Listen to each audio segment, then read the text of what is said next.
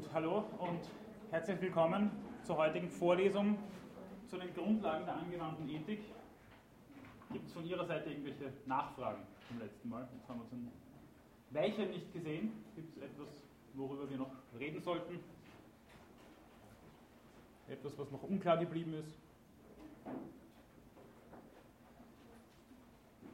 Sonstige erfüllbare Wünsche?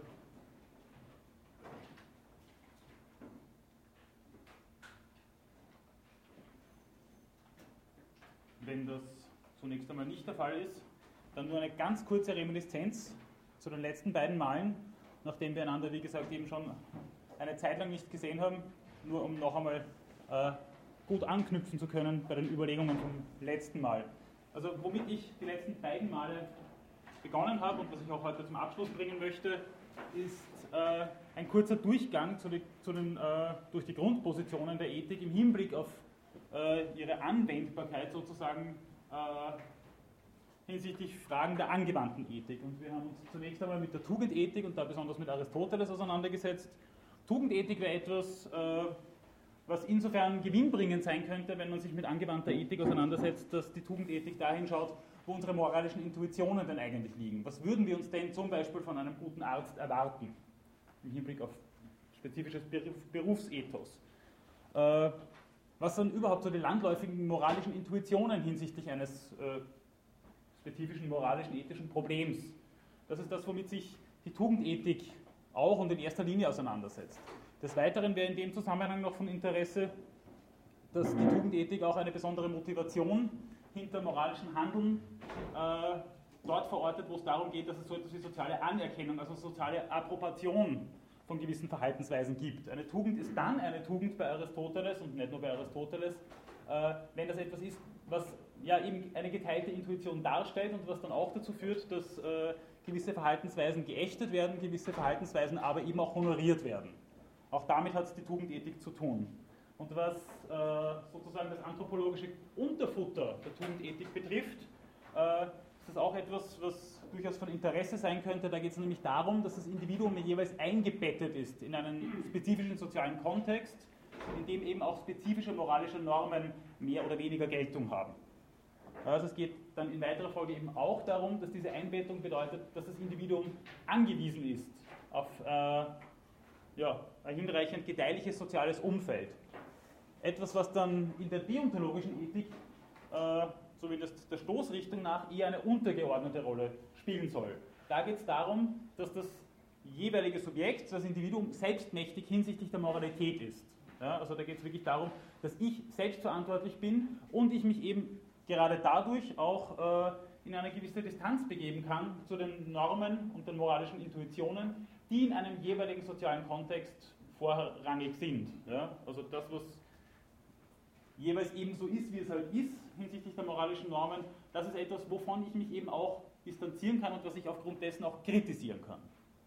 Da ist dann das jeweilige Subjekt auch unabhängig von äh, seiner Sozialisation und auch seiner Ausbildung äh, ein kompetentes Subjekt. Sie erinnern sich daran, dass der numenale Mensch, die numenale Sphäre im Menschen, äh, eine hinreichende Ausstattung ist, also unsere Vernunft und Moralfähigkeit, das ist bekannt als äh, ja, vielleicht wichtigstes Exempel der deontologischen Ethik, äh, ja so beschrieben, dass es eben diese Vernunft- und Moralfähigkeit ist, die uns als Menschen und auch als Personen auszeichnet und was wir eben auch unabhängig von Sozialisation äh, und Ausbildung haben. In dem Zusammenhang ist vielleicht auch noch wichtig, dass sich damit zwei Dinge verbinden. Einerseits die Unverbrüchlichkeit der moralischen Normen, sprich der kategorische Imperativ, in seiner eben kategorischen Geltung und zwar nicht nur in seiner ersten Formulierung, das ist diese Universalisierungsprüfung, dass die Maxime äh, unseres Wollen und Handelns eben universalisierbar sein könnten und zum allgemeinen Gesetz werden könnten. Also es geht nicht nur um diese Unverbrüchlichkeit dieser Norm oder dieses äh, übergeordneten Prinzips, es geht auch um die Unverbrüchlichkeit individueller Rechte. Der Würdebegriff, der sich bekannt damit verbindet, ist etwas, was äh, in unterschiedlichen Verfassungen, in den UNO-Deklarationen eine besondere Rolle spielt, aber natürlich auch, wenn Sie beispielsweise an Fragen der Medizinethik denken. Dass da ein Individuum für auch was für einen, für einen was auch wie auch immer gearteten höheren Preis geopfert werden könnte, das ist etwas, was unseren moralischen Intuitionen einerseits völlig widerspricht, nämlich dass man zum Beispiel dann einzelne Individuen opfert dafür, dass man eben dann Medikamente entwickelt, die dann Hunderten, Tausenden oder vielleicht sogar Millionen zugutekommen könnten. Äh, das ist aber auch etwas, äh, was Kant versucht, eben Kraft dieser Moralfähigkeit, dieser sich damit verbindenden Autonomie als äh, grundlegend darzustellen. Ja, also dass, dass, die Intuitionen dann nicht nur bloße Intuitionen sind, sondern dass das Ganze auch versucht wird, durch ein, ein, eine Art deduktives Unterfutter dann zu belegen. Äh, in eine ähnliche Stoßrichtung geht es, wenn wir uns mit John Rawls auseinandersetzen und seiner Theorie der Gerechtigkeit. Die funktioniert in gewisser Weise ähnlich, allerdings äh, scheut sich Rawls nicht ganz äh, unverständlich vor dem Hintergrund des anglomechanischen Diskurses davor, den Begriff der Würde zu verwenden und scheut sich auch davor, äh, den Begriff einer forcierten Vernunft- und Moralfähigkeit seinem, äh, seinen Überlegungen zu unterstellen, so wie das Kant eben durch diese nominale Sphäre tut, sondern bei ihm ist es die Gerechtigkeit oder das Prinzip der Gerechtigkeit, aus dem eben eine Unverbrüchlichkeit der Rechte des Individuums äh, folgen soll. Die dritte Position, die ich im Zusammenhang äh, mit der deontologischen Ethik äh, das letzte Mal schon zumindest äh, anfänglich äh, erläutert habe, ist die von Jürgen Habermas, bei dem es darum geht, im Rahmen seiner Diskursethik sich zu vergewissern, wie funktioniert denn eigentlich eine ethische oder auch politische Deliberation? Wie geht es denn äh, oder wie soll es denn eigentlich zugehen, wenn es äh, zu öffentlichen Debatten kommt und wenn es dann auch dazu kommt, dass es Beschlüsse gibt, die moralisch-ethisch von Relevanz sind, äh, von denen viele, alle oder vielleicht auch nur eine Minderheit einer gewissen Gesellschaft betroffen sind. Wie sollte so etwas funktionieren? Hier werde ich nochmal ganz kurz äh, wiederholen, womit wir uns das letzte Mal auseinandergesetzt haben und dann daran anknüpfen. Die Grundfrage der Diskursethik von Jürgen Habermas, nicht nur von Jürgen Habermas, aber von ihm im Besonderen, ist folgende. Wie kann ethisches Wissen aus der Perspektive der Beteiligten selber reflexiv werden? Damit ist einerseits einmal unterstellt, dass wir in einer geteilten Lebenswelt leben. Dass es hier gewisse Normen gibt, die vielleicht allen klar sind, aber die vielleicht auch implizit gültig sind und die uns gar nicht weiter auffallen, solange alles sozusagen seinen normalen Gang geht und solange sich ethische Fragen nicht aufdrängen. Ja? So wie der Hegel einmal gesagt hat, das Bekannte ist gerade, weil es bekannt ist, nicht erkannt. So funktioniert das hier auch. Es kann sein, dass wir unser Leben lang oder doch sehr lange Jahre mit implizitem Wissen über moralische Normen durchs Leben gehen und uns gar keine Gedanken darüber machen und diese Normen auch anwenden, ohne dass wir uns darüber jemals Rechenschaft geben. Wenn es allerdings zu moralischen Konflikten kommt, entweder deswegen, weil andere Leute eben anderer Ansicht sind, oder deswegen, weil sich gewisse neue Möglichkeiten ergeben, auf die unsere bisher geltenden Normen keine adäquate Antwort mehr finden können, dann ist es Zeit, würde Habermas sagen, in einen Diskurs einzutreten und sich gemeinschaftlich darüber zu verständigen, wie wir leben wollen oder wie wir glauben, leben zu sollen. Ja? Und dann geht es darum, dass wir über die Einlösung von Geltungsansprüchen uns verständigen. Ja? Moral funktioniert dann nicht so wie bei Aristoteles in dieser eher weichen Dichotomie von Gut und Böse, sondern hinsichtlich dessen, dass wir Geltungsansprüche stellen, die dann richtig sind und dadurch einzulösen sind oder falsch sind. Also die Dichotomie, die, mit der wir es hier zu tun haben, ähnlich wie bei Rawls, ähnlich wie bekannt ist, die von richtig und falsch und weniger diese graduelle äh, von Gut und Böse. Diskurs funktioniert Habermas zufolge so, dass er sagt, die Beteiligten können einander nur überzeugen wollen, wenn sie pragmatisch unterstellen, dass sie ihr Ja und Nein einzig durch den Zwang des besseren Arguments bestimmen lassen.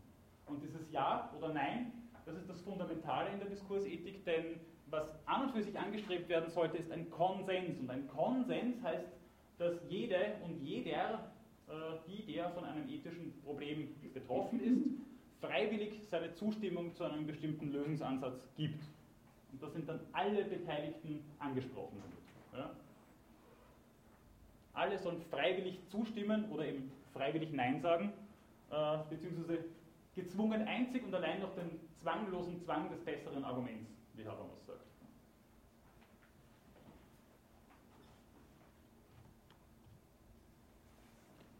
könnte man natürlich sagen, das ist ein Wunschtraum. So funktioniert eine repräsentative Demokratie nicht, so funktioniert ein, eine sich globalisierende Gesellschaft, eine pluralistische Gesellschaft nicht. Zugleich sagt aber Habermas, er kann das schon ganz gut verteidigen, nämlich äh, mit einem Argument, wie man das so schön unschön nennt, ad hominem. Denn dass wir überhaupt argumentieren und dass öffentliche Debatten über Argumente ausgetragen werden, ist eigentlich schon ein hinreichender Beweis dafür, äh, dass das, was hier beschrieben wird, auch tatsächlich der Fall ist. Denn sonst brauche ich nicht argumentieren. Wenn es eh nur darum geht, sich durchzusetzen, wenn es ohnehin nur darum geht, äh, sozusagen die Machtkarte auszuspielen, dann brauche ich keine öffentlichen Debatten mehr, dann kann ich mir das gleich schenken. Dann brauchen wir nicht das, das demokratische Feigenblatt äh, vorhalten und so zu tun.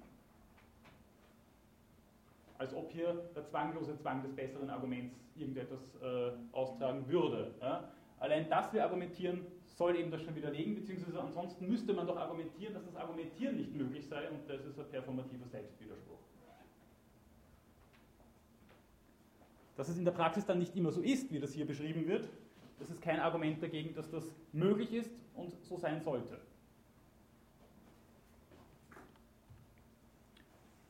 Damit haben wir das letzte Mal geschlossen. Das ist äh, die Beschreibung der Diskursbedingungen bei Jürgen Habermas. Ja? Äh, über alle möglichen Normen, die in Geltung sind oder in Geltung sein sollten, kann man diskutieren. Sollte man auch diskutieren, sodass es eben dazu kommt, dass es einen Konsens gibt durch den zwanglosen Zwang des besseren Arguments. Worüber man nicht diskutieren kann, soll, darf, das sind eben diese Diskursbedingungen. Das ist eben das deontologische Unterfutter dieser Diskursethik, das ist das, worüber die Eisenbahn fährt. Das hat so zu sein. Ja? Und das sind äh, eben die Diskursbedingungen auf der logischen Ebene. Das wiederhole ich jetzt nicht nochmal äh, äh, im Detail, aber da geht es darum, dass es innersprachliche Bedingungen gibt, dass man sich verständlich macht, dass Begriffe auch zum Beispiel äh, immer in gleicher Bedeutung verwendet werden. Dann gibt es die dialektische Ebene, das sind die Wahrheitsbedingungen. Und dann gibt es noch äh, die rhetorische Ebene, das sind die Partizipationsbedingungen. Schließt unter anderem natürlich mit ein, dass alle, die von einem moralischen Problem betroffen sind, auch wirklich an solchen Debatten teilnehmen können müssen. Ja? Also das sind deontologische Prinzipien, die immer gleiche Geltung haben in allen sozialen Kontexten, in allen denkbaren Welten sozusagen. Das, was aber hinten dabei rauskommt, bei so einem Diskurs. Das, was an Beschlüssen gefasst wird hinsichtlich der moralischen Vorstellungen und der Lösungen für unsere moralischen Probleme, das ist etwas, was prima facie Geltung hat. Das heißt, es gibt einen gewissen Zeit- und Wissensindex. Das gilt so lange, bis wir vielleicht neuerlich in einen Diskurs eintreten. Eben deswegen, weil sich neue Meinungen etabliert haben. Eben deswegen, weil neue Möglichkeiten aufgetaucht sind, hinsichtlich deren unsere beschlossenen moralischen Vorstellungen, Lösungen dann doch keine Überzeugungskraft mehr haben oder einfach praktikabel äh, nicht mehr umsetzbar sind. Ja, das heißt, es gibt immer einen gewissen Zeit- und Wissensindex und die Normen gelten dann bis auf weiteres, prima facie, solange nichts dagegen spricht, solange es keine vernünftigen Argumente gibt, warum man sich das nochmal überlegen sollte.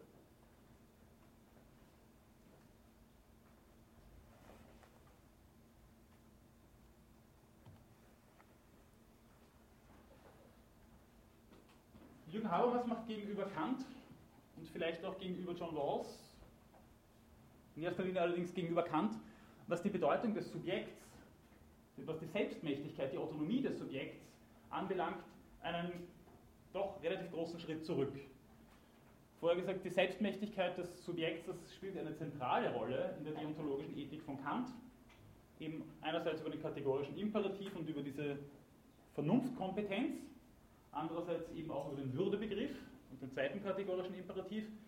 Bei Habermas im Anschluss an Adorno, andere Überlegungen äh, aus der kritischen Theorie, äh, ist es so, dass die Verhältnisse durchaus ausschlaggebend dafür sind, was als moralische Bringschuld äh, gekennzeichnet werden kann und was dann als supererogatorisch, also über das Gesollte hinaus verstanden werden kann und muss. Ja? Äh, Habermas legt Wert auf die Feststellung, dass das, was wir von einem Individuum verlangen können, auch von den Normalitäten innerhalb einer Lebenswelt abhängig gemacht werden kann und muss. Ja?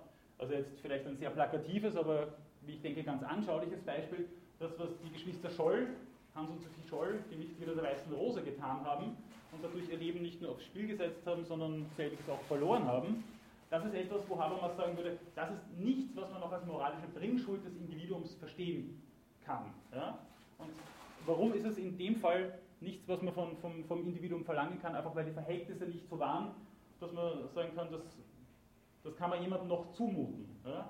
Das heißt, die jeweilige Einbettung in den sozialen Kontext entscheidet darüber, was man als moralische Norm äh, auch von jemandem verlangen kann ja? und von sich selber auch verlangen können sollte.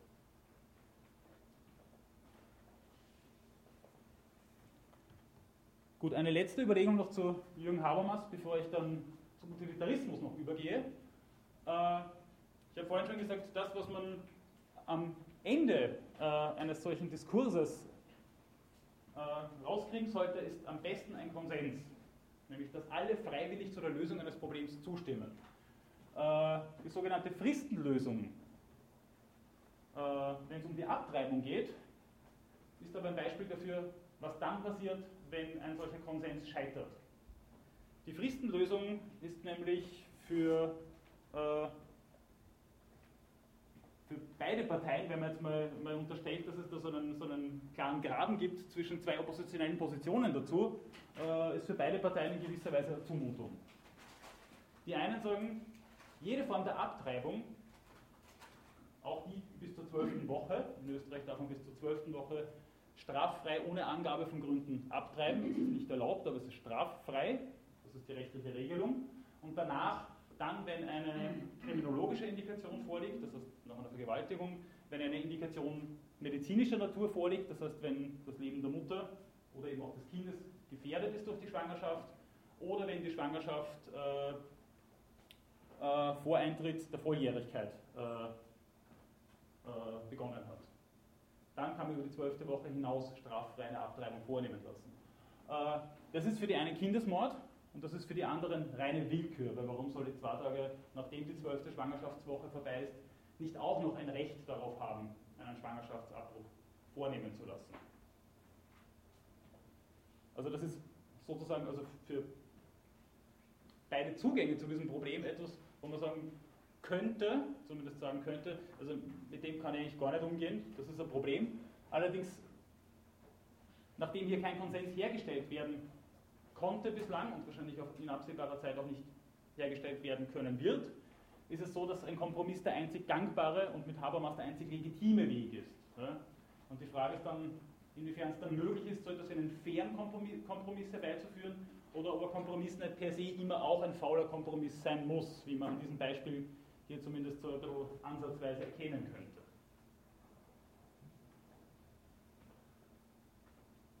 Gut, das war meine zugegebenermaßen knappe, aber auch dem Rahmen der Vorlesung geschuldet, geschuldeterweise knappe äh, Darstellung von der Diskursethik von Jürgen Habermas. Gibt es dazu irgendwelche Nachfragen noch? Etwas, was Ihnen da jetzt unklar geblieben ist?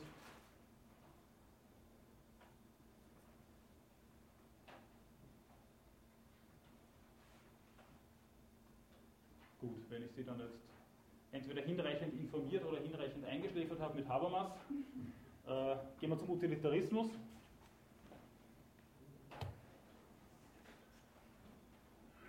Eine ethische Grundposition, die immer so ein bisschen in Opposition zur Deontologie äh, verstanden wird.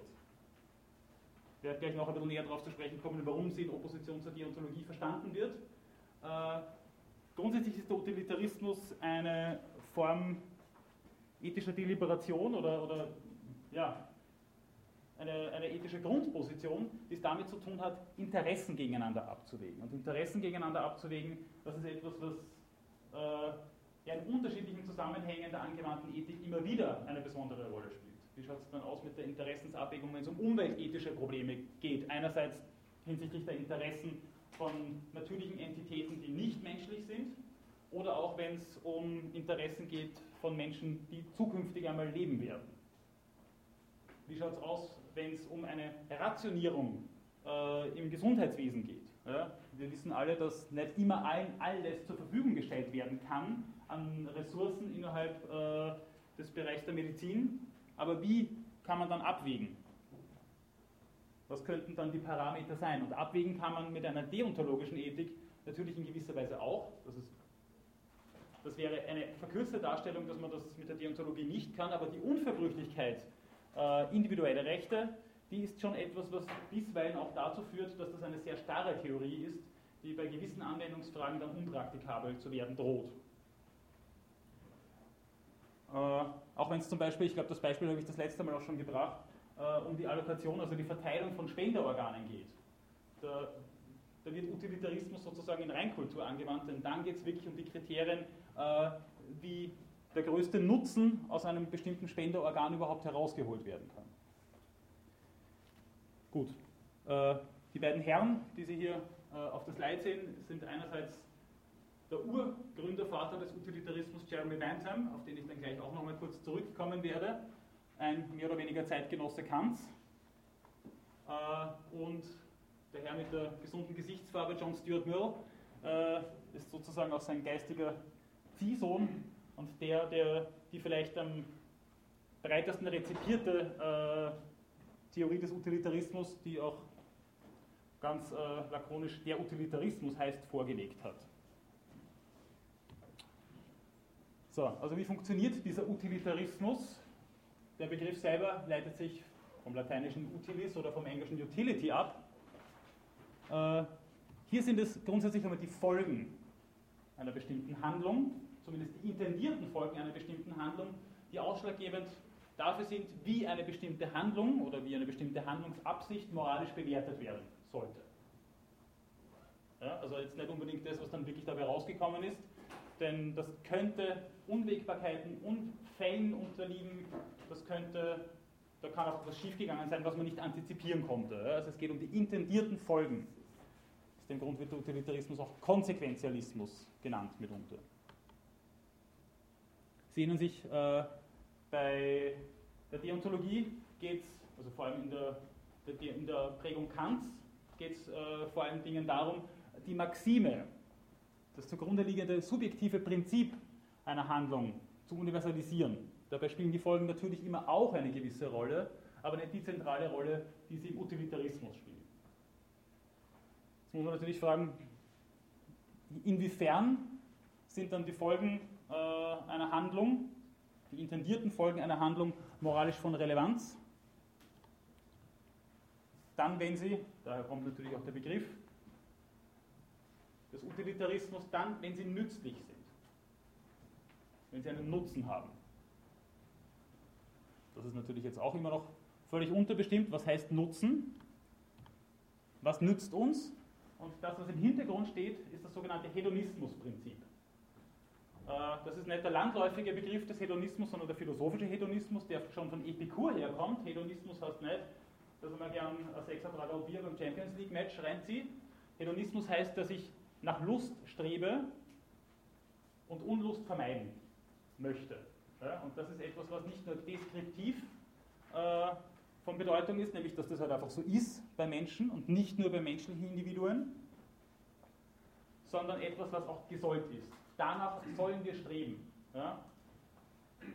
Danach sollen wir streben und zwar nicht nur bei uns selbst, denn dann wäre das Ganze eine zutiefst egoistische Veranstaltung, sondern bei möglichst vielen, das sogenannte Sozialprinzip, verbindet sich auch gleich mit dem klassischen Slogan des Utilitarismus, der da lautet, The greatest happiness for the greatest number. Das größte Glück der größten Zahl. Und hier sieht man auch schon gleich eine Spannung, wie ich meinen würde, zur Deontologie, denn in der Deontologie geht es tatsächlich um die Unverbrüchlichkeit der Rechte des Individuums. Die könnten aber tatsächlich in einem Spannungsverhältnis stehen mit dem größten Glück der größten Zahl. Denn hier ist es so, dass das Individuum zwar nicht per se äh, geopfert werden darf, aber every interest to count for one. Jedes Interesse zählt für eins, nicht mehr und nicht weniger. 20 Interessen gegen ein Interesse. Da kann es dann nicht nur so sein, dass, wie Paul Ricoeur das einmal formuliert hat, ein Privatvergnügen geopfert wird, sondern eventuell auch eine ganze soziale Schicht. Das ist natürlich dann ein Horrorszenario, das äh, von den Utilitaristen auch immer wieder versucht worden ist, äh, hintanzuhalten mit, mit zum Teil auch sehr schlüssigen Argumenten. Generell ist es aber, denke ich, schon so, dass das Fehlen von unverbrüchlichen Rechten, und daran hängt der Utilitarismus bis heute fest, etwas ist, was äh, gerade im Zusammenhang zum Beispiel mit Fragen der Medizinethik auch problematisch werden kann.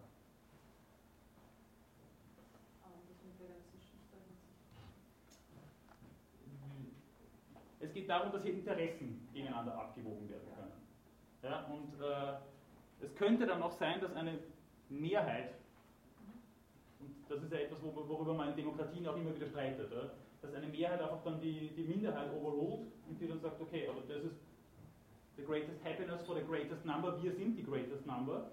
Das heißt, die ganze soziale Schicht könnte dann äh, oder müsste dann womöglich auf fundamentale Interessen verzichten. Ja? Dieses Every Interest to Count for One äh, ist etwas, was, äh, und das ist eine große Neuigkeit eigentlich, äh, im, innerhalb der, der, ethischen Grundlagentheorien, äh, auch der Moderne, ist etwas, was in dem Fall schon bei Jeremy Bentham äh, nicht nur auf Menschen appliziert worden ist, sondern auch auf außermenschliche Lebewesen. Es gibt eine Fußnote, man muss allerdings vielleicht auch nochmal darauf hinweisen, dass es eine Fußnote ist in seinen Prinzipien der Moral und Gesetzgebung von 1780, die lautet, it may one day come to be recognized that the number of the legs, the velocity of the skin or the termination of the os sacrum, das ist das Kreuzbein, wo bei einigen nichtmenschlichen Individuen dann ein Schwanz beginnt, are reasons equally insufficient for abandoning a sensitive being to the same fate. What else is it that should trace the insuperable line? Is it the faculty of reason or perhaps the faculty of discourse? Das ist das, was wir bei Aristoteles, bei Kant und auch bei anderen bis heute finden. Ja? Was eine Person zu einer Person macht, das ist sehr oft diese uralte Kennzeichnung des Menschen als Zoon, Logon, Echon oder als Animal Rationale. Das, was den Personenstatus einer, eines Menschen ausmacht, ist oft seine Möglichkeit zu denken, seine rationalen Fähigkeiten, seine Vernunftsfähigkeit, wie Kant das nennen würde, und äh, seine Sprachfähigkeit. Das ist sozusagen die klassische anthropologische Differenz. Wir sind die, die sprechen und denken können. Findet man schon in der Politik von Aristoteles, da steht drin, es gibt Logos und Phonie.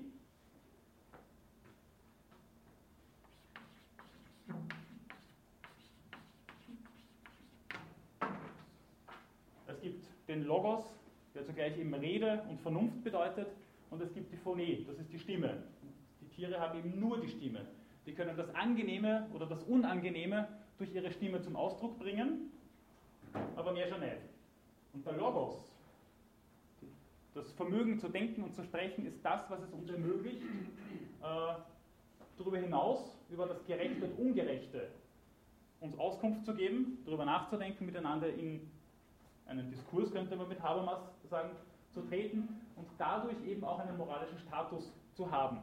Ja, das findet man bei Aristoteles vielleicht jetzt nicht in der Terminologie eines moralischen Status, bei Kant dann sehr wohl schon. Ja, und das findet man bis heute in die Debatten hinein, also bei John Rawls, auch bei Jürgen Habermas, gibt es immer wieder diese Voraussetzung, denken Sie an die Diskursbedingungen, dass man hier eben diese Fähigkeiten mitbringen muss, um dann in vollen Sinne, Sinne zu zählen. Und der Utilitarismus ist zumindest in der Moderne die erste und ja, die erste wahrscheinlich auch sehr wirkmächtige Theorie, die diese Selektivität innerhalb äh, der Moraltheorien dann aufzuweichen beginnt. Ja? Äh, so, wo bin ich jetzt stehen geblieben? Ja. But a full-grown horse or dog is beyond comparison a more rational as well as more conversable animal than an infant of a day or a week or even a month old. But suppose, suppose they were otherwise, what would it avail? Diese Frage beantwortet Bentham dann folgendermaßen. Er sagt, the question is not can they reason nor can they talk, but can they suffer? Das ist die moderne Grundlegung dessen, was man dann innerhalb der Tierethik, aber auch der Umweltethik als Pathozentrismus bezeichnen würde.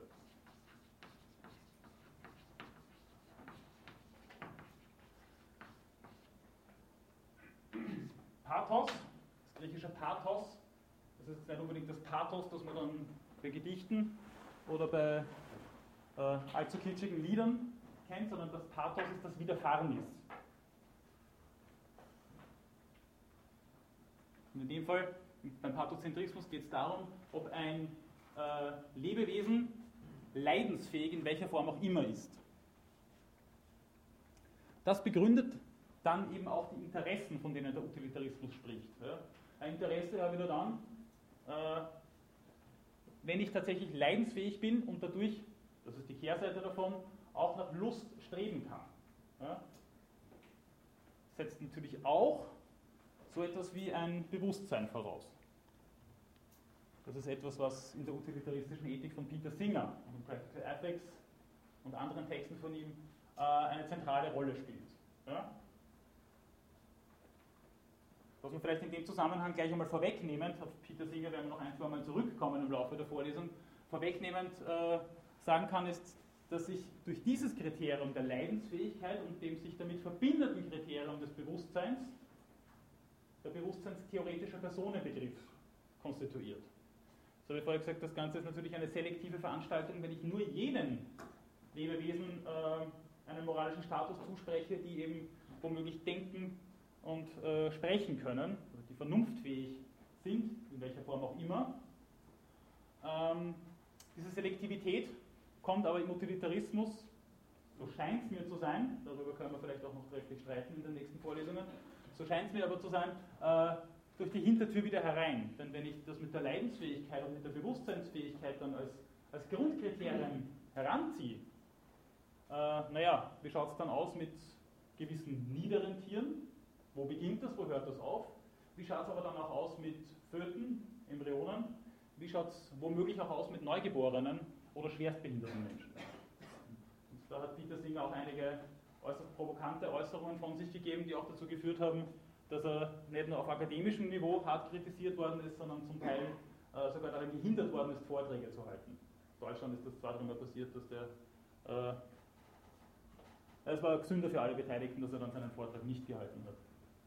Uh, unter anderem sind da auch Behindertenverbände auf die Barrikaden gegangen. Das ist jetzt nur ein Beispiel, wir werden dann, wie gesagt, noch darauf zurückkommen, aber er sagt zum Beispiel in diesem Practical Ethics, dass es doch eins zu eins dasselbe ist, einen Tierversuch durchzuführen und einen Versuch an einem Menschen auf dem gleichen geistigen Niveau wie dieses Tier.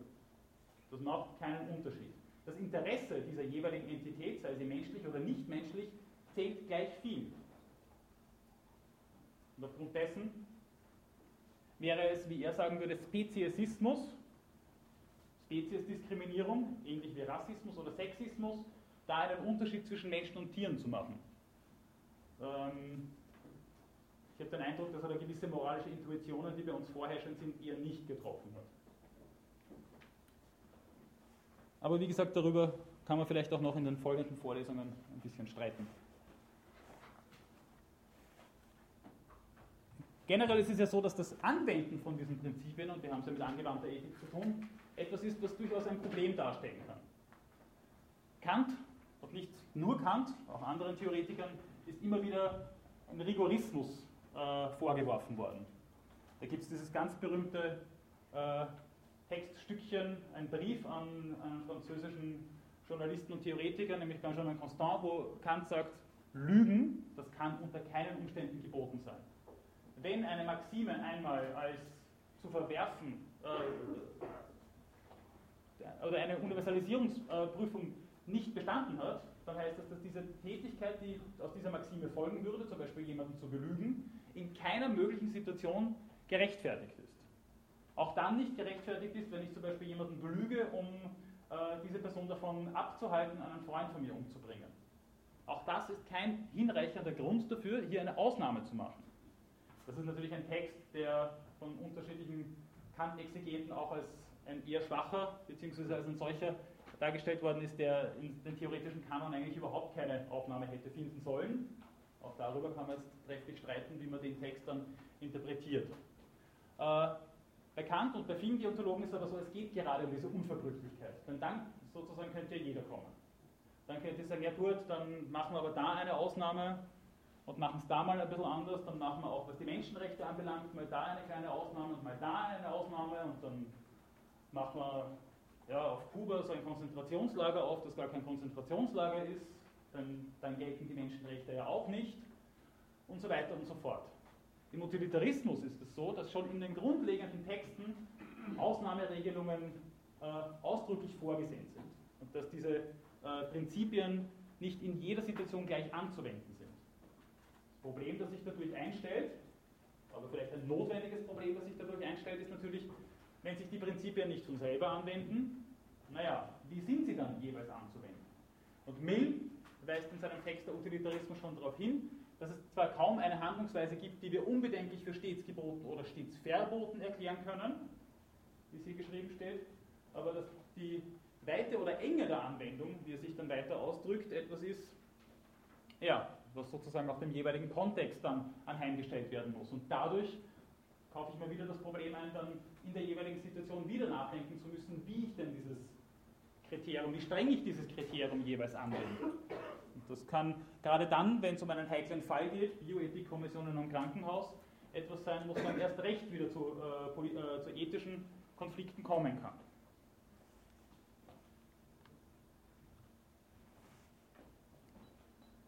Vorauszusetzen ist, egal von welcher äh, ethischen Grundlagentheorie, dass es so etwas wie eine Urteilskraft gibt, die dann vielleicht da wirklich ein bisschen in diese Richtung der aristotelischen Phronesis gehen muss. So ein Situationsgewissen, äh, so etwas, was eben tatsächlich versuchen muss, den Kontext sensitiv mit in die Deliberation hineinzukriegen. Ja? Und das ist es, was Mill zum Ausdruck bringen möchte, wenn er sagt, es ist nicht schwer, von jedem ethischen Prinzip zu beweisen, dass es in der Praxis scheitern muss, wenn man zugleich voraussetzt, dass allgemeiner Schwachsinn herrscht. Es geht eben darum, dass die Anwendung der Prinzipien immer noch einem gewissen, ja, einer, einer gewissen Urteilskraft äh, anheimgestellt bleiben muss. Ja.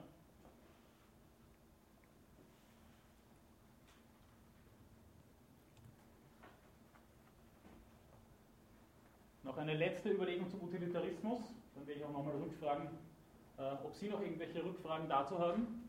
Äh, das ist das, was ich ohnehin vorher schon angedeutet habe, mit dieser Spannung zwischen Deontologie und Utilitarismus. Ein Beispiel, das John Stuart Mill in seinem Text der Utilitarismus bringt, ist folgendes. Um jemandem das Leben zu retten, ist es unter Umständen nicht nur erlaubt, sondern sogar geboten, die nötige Nahrung oder Arznei zu stehlen oder gewaltsam davon Besitz zu ergreifen. Oder den einzigen Arzt, der helfen könnte, gewaltsam zu entführen und zur Hilfeleistung zu zwingen. Das geht sich in der Deontologie nicht aus kann man gleich vergessen. Ja? Das wäre eine Instrumentalisierung.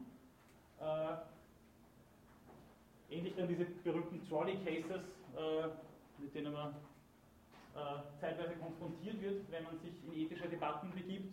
Na, wie ist es dann? Jetzt hat man dann den Entführer, man weiß, das Kind, das der entführt hat, wird in zwei Stunden ersticken, darf man den foltern, damit er dann auspackt, wo dieses Kind ist.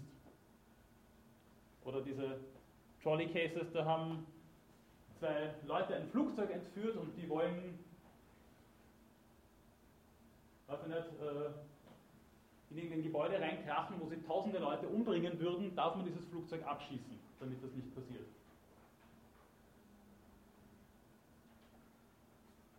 Die Frage, die sich eben stellt, ist, kann, darf, soll, muss man in gewissen Situationen tatsächlich Leben gegen Leben abwägen oder zumindest fundamentale Freiheiten gegen was auch immer für, für vermeintlich oder wirklich höhere Werte. Darf man das abwägen? Muss man das abwägen? Oder brauchen wir diese Unverbrüchlichkeit der Würde, diesen absoluten Wert der Würde, von dem Kant spricht? Das ist die Frage, die sich äh, eben aus einer Gegenüberstellung deontologischer und utilitaristischer Ethiken äh, stellt. Zu diesen Anwendungsproblemen werde ich dann äh, in einigen wenigen Momenten noch einmal zurückkommen, ich werde zwischendurch noch kurz ein bisschen was zum Prinzip, Prinzipialismus sagen. Gibt es von Ihrer Seite dazu jetzt noch irgendwelche Nachfragen, damit ich nicht so schnell da weitergehe? Bitte. Ja, eine Sache verstanden. Ja. Zwei Interessen miteinander abwäge, sind immer gleich gewichtet oder kann ich einen? Naja, das ist eben der, ja, danke für die Frage, das ist wirklich ein wichtiger Punkt, auf den wir noch kurz eingehen können. Äh, bei Bentham war es so, dass er einen radikalen Egalitarismus vertreten hat. Das war auch etwas, was, was als politisches Statement gedacht war bei Bentham. Er hat gesagt, every interest to count for one. Das ist wurscht, ob das jetzt der englische König ist oder äh, aus welcher sozialen Schicht jemand stammt, das ist völlig egal. Und dann sagt er auch, worum es einem geht, auch das ist völlig egal. Er sagt, uh, every interest to count for one, uh, pushpin is as good as poetry. Ob Sie kegeln gehen wollen oder Gedichte schreiben, Das ist dasselbe. Ja? Äh, bei John Stuart Mill gestaltet sich das Ganze dann schon anders. Er führt hier ein qualitatives Kriterium in diesen Hedonismus ein und sagt dann, es ist besser, ein unzufriedener Mensch zu sein, als ein zufriedener Schwein. Es ist besser, ein unzufriedener Sokrates zu sein, als ein zufriedener Narr. Hm, aber wie? Und das Problem stellt sich im Utilitarismus grundsätzlich. Wie kann ich unterschiedliche äh, Interessen qualifizieren und quantifizieren? Habe ich dann nicht automatisch schon ein Apfel-Birnen-Problem, nämlich wie kann ich das eine Interesse gegen das andere abwägen? Kann ich objektiv sagen, dass Kegeln jetzt nicht so wichtig und berauschend ist, als äh, äh, Gedichte zu schreiben,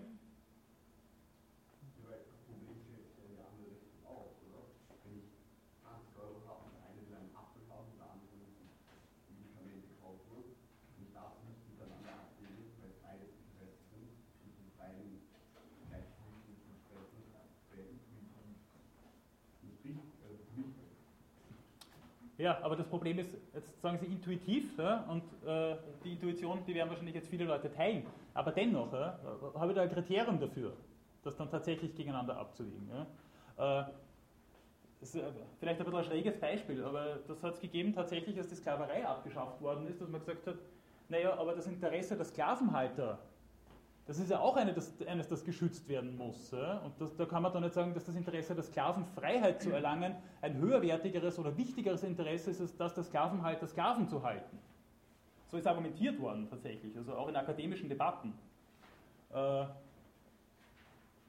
aus heutiger Sicht würde man sagen, man hat hier noch alle beisammen. Ja? Meine, was heißt hier, was soll diese Interessen gegeneinander abwägen? Ja? Aber das Problem, das sich tatsächlich hier stellt, ist, dass ich hier ein Nutzen-Summen-Kalkül herstellen muss. Da muss ich quantifizieren und qualifizieren und muss tatsächlich unterschiedliche Perspektiven miteinander in Abwägung bringen. Das ist etwas, was die Deontologie versucht hintanzuhalten. Eben durch diese Unverbrüchlichkeit der Würde. Ja. Da gibt es nicht irgendein Interesse, das dafür spricht, dass ich, dass ich jetzt, was weiß ich, einen alten Menschen dann ausweide und die Organe irgendwo verteile. Oder dass ich dann sage, das ist eher Ungustel, äh, mit dem machen wir ein paar Versuche und wenn es nicht überlebt, dann haben wir trotzdem ein tolles neues Medikament. So funktioniert es ja nicht. So, ich glaube, sollte man auch froh sein, dass es nicht funktioniert. Äh, dennoch ist es aber so, dass hier, dass hier Abwägungen durchaus, habe ich eh vorher gesagt, bei der Organallokation zum Beispiel getroffen werden. Und wenn da jemand schon dreimal rückfällig geworden ist, äh, was die Alkoholsucht anbelangt, dann kann es durchaus sein, dass die Person dann äh, auf der Organempfängerliste dann weiter nach unten rückt. Weil man dann meint, dass der Nutzen für jemanden, der sich da besser unter Kontrolle hat, höher ist. Hm. Bitte.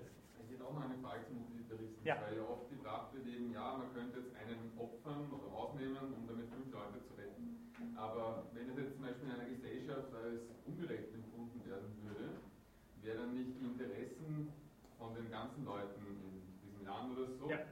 die quasi finden, man sollte so etwas nicht tun, wieder, wiederum größer als die Interessen von den paar Leuten, die jetzt gerettet werden könnten. Das ist ein klassisches Argument, das der Utilitarismus auch bedient.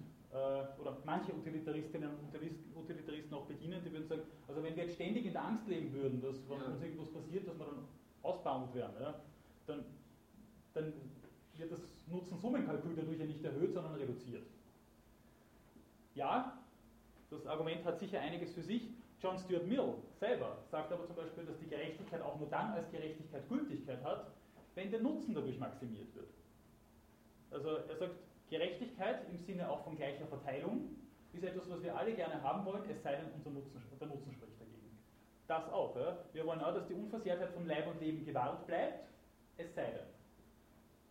Es spricht ein sozusagen höheres Interesse dagegen.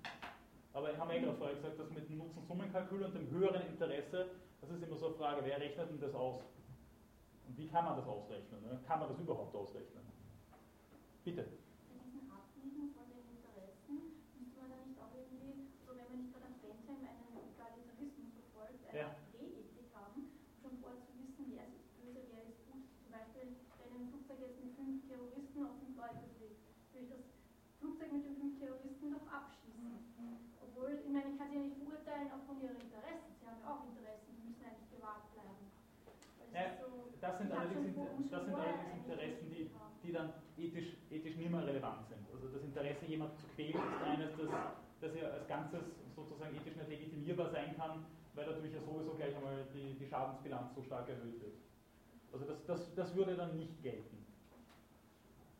Bei den ganzen Abwägen, also auch bei dem Beispiel, also ähm, muss ich nicht vorher schon wissen, welche Ethik ich vertrete? Aber das ist ein bisschen das Problem, ja? das ist schon ein bisschen das Problem, wenn Interessen gradualisiert werden, so wie der Bentham sagt, also der Bentham der Mill sagt, äh, äh, es ist besser, ein, zufrieden, ein unzufriedener Mensch zu sein, als ein zufriedener Schwein. Äh, wer sagt das? Ja? Was bedeutet das konkret? Ja?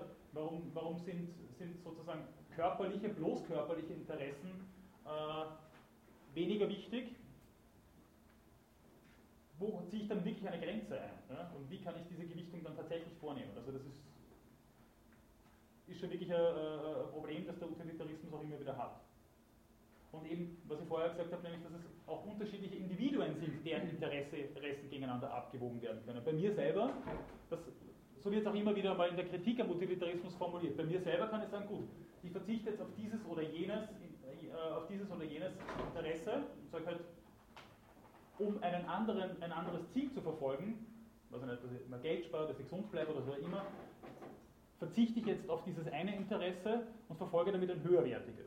Bei mir selber kann ich das schneller mal machen. Ja? Das ist auch immer dieselbe Person, die davon betroffen ist. Ja?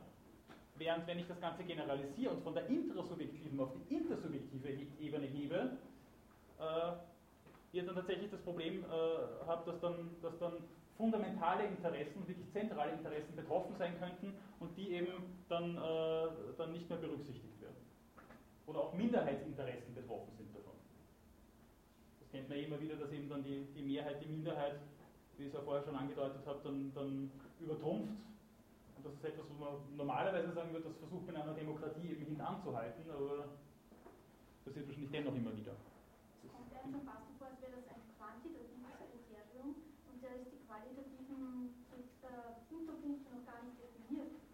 Und die bräuchte man aber eigentlich vorher, um es zusammenzurechnen, oder? Also das, das wird immer wieder, das wird immer wieder ausbuchstabiert. Also, also ein Beispiel, das ist kürzlich ein, ein Kriterienkatalog äh, für Tierversuche vorgelegt worden, wo es tatsächlich um diese Schaden-Nutzen-Analyse geht. Wo man dann wirklich versucht hat, für Tierversuche das genau durchzubuchstabieren. Wann ein Tierversuch gerechtfertigt ist ja, oder welche, welche Schäden an einem Tier äh, entstehen dürfen, welches Leiden das Tier äh, ja, dann tatsächlich erleben darf im Hinblick auf, welche, auf welchen Nutzen muss man sagen, das Tier hat erstens einmal davon nichts oder wahrscheinlich nichts. Ja? Äh, und die Frage ist halt, inwiefern man das tatsächlich in einem Vergleich überhaupt kriegen kann ja? und wie man das wirklich quantifizieren kann. Aber das ist auch dieses, dieses Äpfel-Birnen-Problem oder wie man in der Philosophie immer so schön sagt, das Inkommensurabilitätsproblem.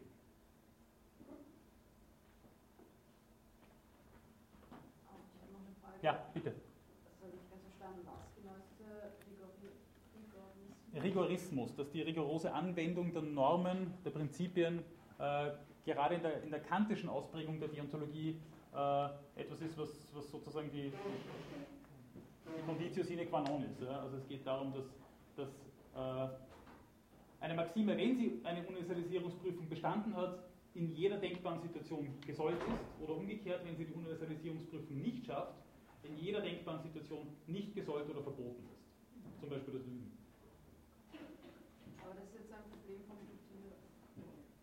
Hm. Im Utilitarismus findet sich dieses Problem ein weniger. Wieder die Zitate von Mill auch äh, veranschaulichen sollten. Äh, so, der Vollständigkeit halber, äh, wenn jetzt keine weiteren Fragen von, Ihnen, von Ihrer Seite kommen, würde ich noch eine äh, Theorie kurz darstellen, weil sie dann schon im Hinblick auf die Medizinethik von, von besonderer Relevanz ist. Das werde ich jetzt nur ganz kurz machen. Wie gesagt, das ist dem Format dieser Vorlesung ein bisschen geschuldet, dass ich mich nicht zu lange mit den Grundlagentheorien aufhalten kann. Äh, ich halte es aber dennoch für wichtig und notwendig, sich einmal zumindest ein bisschen zu vergegenwärtigen, wie diese Theorien jeweils funktionieren, um sie dann für den Anwendungskontext dann auch wirklich fruchtbar zu machen und, und das auch klar zu kriegen, wie die Argumentationen dann jeweils laufen. Also jetzt noch eine ganz kurze, zugegebenermaßen Tour de Force durch den Principalism. Äh, eine Spielart wie soll ich sagen, der Deontologie Ja, man, ja, man kann es wahrscheinlich schon, schon so sagen, dass es eine Spielart der Deontologie ist, die sich vom, vom eigentlichen deontologischen Ansinnen in gewisser Weise entfernt, ähm, aber dennoch auf eine gewisse Unverbrüchlichkeit der Normen äh, äh, äh, hin zentriert ist. Ja? Der Principalism funktioniert so, und das ist auch immer wieder auf andere äh, äh, Sparten der Bereichsethiken angewandt worden als auf die Medizinethik, nämlich zum Beispiel auch auf die Umweltethik oder auch, die, auch auf die Tierethik, also vor allem Tom Beauchamp äh, hat sich ja viel mit Tierethik auseinandergesetzt. Äh, hier gibt es also vier grundlegende Prinzipien, die äh, in keinem hierarchischen Verhältnis zueinander stehen, sondern die prima facie möglichst alle gleich berücksichtigt werden sollten, solange nichts dagegen spricht. Ja? Solange eine besondere Situation nicht eine Hierarchisierung erfordert. Äh, ich glaube, damit wären noch einige moralische Intuitionen getroffen, nämlich dass es einerseits Respect for Autonomy ist und das ist nicht der Autonomiebegriff von Kant, der Begriff der Autos Nomos Selbstgesetzgebung, äh, sondern das ist der Begriff, der landläufige Begriff der Autonomie, nämlich der Selbstbestimmung der Individuellen. Also Respect for Autonomy, das ist etwas, was ich der jeweiligen Patientin, dem jeweiligen Patienten schulde. Das ist aber auch etwas, was ich zum Beispiel Tieren gegenüber oder auch äh, überhaupt äh, natürlichen Zusammenhängen gegenüber wahren kann. Ja? Respektieren kann. Dann das Principle of Non-Maleficence, also das Nichtschadensprinzip. Primum non nocere, das ist etwas, was natürlich in der Medizinethik eine ganz zentrale Rolle spielt, aber etwas, was auch in anderen Zusammenhängen, äh, sei es jetzt noch einmal die Tierethik, sei es die Technikethik, äh, sei es von mir auch die Wirtschaftsethik, eine, eine grundlegende Rolle spielt. Und etwas, was, wie ich meinen würde, unsere landläufigen Intuitionen auch trifft. Dann das Principle of Beneficence, über das ich kurz ein, zwei Sätze verlieren möchte. Also das äh, das Fürsorgeprinzip ist etwas, was gegenüber den klassischen deontologischen Zuschnitten vielleicht sogar eine Novität darstellt. Nämlich insofern, als sich äh, nicht nur mit der Deontologie, sondern auch mit unserem Rechtssystem eine ganze Reihe an negativen Abwehrrechten verbindet, aber oft wenige positive Fürsorgepflichten oder Rechte. Es ist so, dass äh, die grundlegenden Menschenrechte, zum Beispiel das Recht nicht gefoltert zu werden, das Recht auf die Unversehrtheit von Leib und Leben, ja Rechte sind, die uns vor Angriffen schützen sollen und nicht mehr. Das sind keine äh, äh, Rechte oder Prinzipien, die es damit zu tun haben, dass jemand in ihrer oder seiner Angewiesenheit wahrgenommen wird und dadurch so etwas wie Unterstützungspflichten äh, äh am Tapet sind. Das ist etwas, was wir hier, äh, was wir hier dann dann durchaus einmal vorexerziert bekommen, und zwar sogar von einer Theorie, die sehr nahe an der Deontologie ist. Das ist sicher sehr wichtig. Ähm, ähm, ansonsten findet man das eher so in, in, in, Kontexten der Care Ethics, feministischer Ethiken oder auch in den neueren Theorien zur Anerkennung und zur Vulnerabilität. Das ist gerade so in, in den Vereinigten Staaten ziemlich am Köcheln in den letzten fünf bis zehn Jahren. Äh, in klassisch-deontologischen Zuschnitten findet man das eher nicht. Aber also, wie Sie wahrscheinlich jetzt aus diesen Bemerkungen schon ermessen können, das ist etwas, was auch eine zentrale Rolle spielen kann in, in vielen unterschiedlichen Bereichsethiken, aber vor allem natürlich auch in der Medizinethik. Und last but not least, Justice, also Gerechtigkeit. Da geht es dann schon auch darum, dass es so etwas wie eine entweder Gleichverteilung oder eben gerechte Verteilung, und das muss nicht immer das Gleiche bedeuten natürlich, äh, von Ressourcen gibt.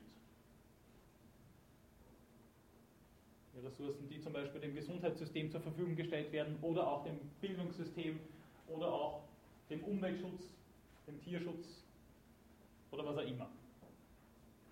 Äh, die Gleichrangigkeit dieser Kriterien hat in erster Linie damit zu tun oder ist dem geschuldet, dass Beauchamp und Charters äh, versucht haben, ähm, hier ein offenes System äh, vorzuschlagen, an, an moralischen Normen, die eben nicht unverbrüchlich in jeder Situation gleich gelten. Darum auch diese Wechselseitigkeit von theoretischer und angewandter Ethik. Bottom-up und Top-down verzahnen sich hier einander sozusagen. Ja. Das ist die Idee dahinter. Äh, es kann sein, dass in einer gewissen Situation, aufgrund der Dringlichkeit oder was auch immer, äh, in einer gewissen Situation Justice kaum noch eine Rolle spielt.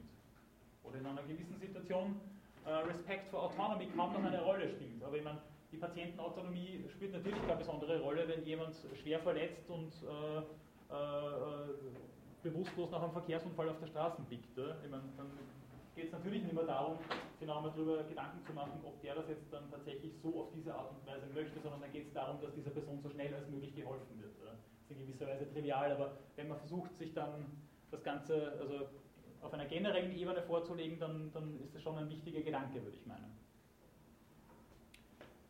Und jetzt wirklich nur noch der Vollständigkeit halber, das sind also vier Prinzipien erster Ordnung, die prima facie gelten, aber im Zweifelsfall gegeneinander abgewogen werden können. Und dem wird dann, naja, so eine Art Tugendethik noch einmal an die Seite gestellt, um das Ganze dann sozusagen noch einmal einzubetten. Auch in einem gewissen sozialen Kontext. Ja? Wahrhaftigkeit, Rücksicht auf Privatsphäre, Schweigepflicht, Vertrauenswürdigkeit. Das ist natürlich zentriert jetzt auf die Medizinethik. Denn angetreten ursprünglich in den 70er Jahren sind die beiden mit einem Konzept zur Medizinethik. Aber das ist äh, hat nicht nur in der Medizinethik eingeschlagen, dass man so gespritzt hat, sondern das ist, wie gesagt, mittlerweile auch auf viele andere Bereichsethiken appliziert worden. Das wird auch der, im Bereich der theoretischen Ethik äh, immer wieder äh, intensiv diskutiert. So, und jetzt bin ich dann wirklich bald fertig mit äh, der Einführung in, in einige grundlegende ethische, theoretische Überlegungen.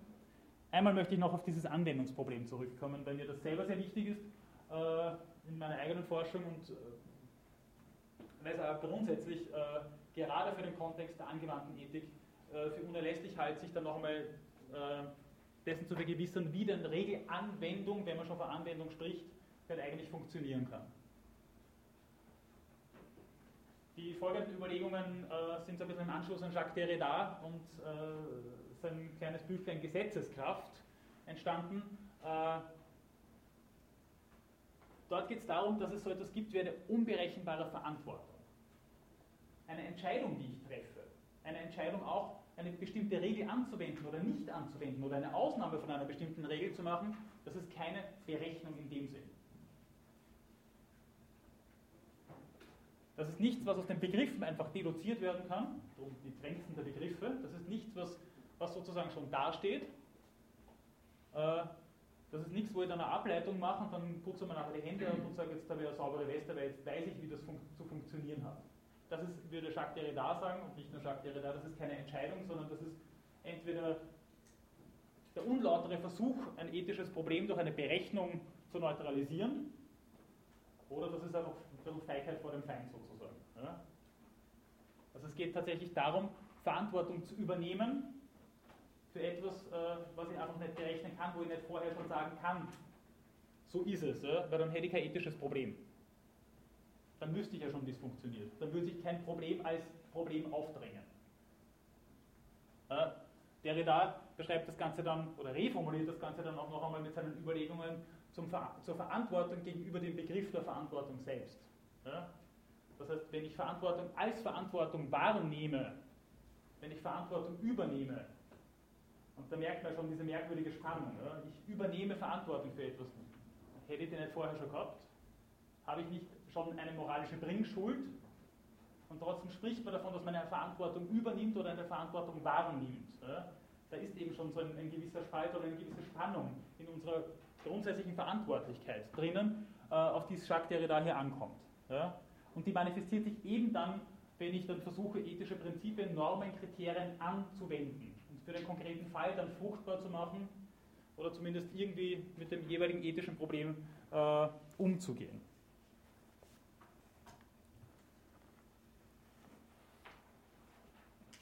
Jacques Derrida hat das dann äh, mit folgenden Überlegungen in seinen berühmten Aporien der Gerechtigkeit noch einmal versucht durchzubuchstabieren. Ja? Mit der Epoche, mit der Ausklammerung oder dem Aussetzen der Regel meint er, dass natürlich äh, die Regel sich, wie ich es vorher ohnehin schon gesagt habe, nicht selber anwendet und dass es auch keine Regel gibt, die die Anwendung der jeweiligen Regel vorwegnimmt. Das wäre genauso absurd, wie wenn man unter jedes Gesetz, das in irgendeinem Kodex drinnen steht, sagen würde, und dieses Gesetz ist gültig. Äh, natürlich gibt es Präzedenzfälle, natürlich gibt es, äh, wenn es um Gesetzesvorschriften geht, immer wieder auch Handreichungen, wie solche Gesetze anzuwenden sind, aber doch nicht immer und für jeden Fall, in, in jedem Fall. Denn das wäre, würde Jacques Derrida ebenfalls sagen, eine Art von Überjuridisierung und wir wollen natürlich auch nicht, dass jede Form von Verantwortung, die wir haben, schon von einem gewissen Gesetz oder einer gewissen Norm übernommen wird. Um noch einmal auf dieses, diese Spannung dahin zu weisen. Ja?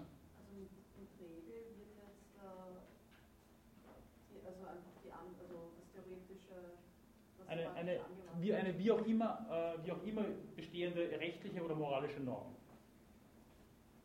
Und er meint damit, dass, dass, dass es irgendjemand geben muss, der die anwendet? Oder?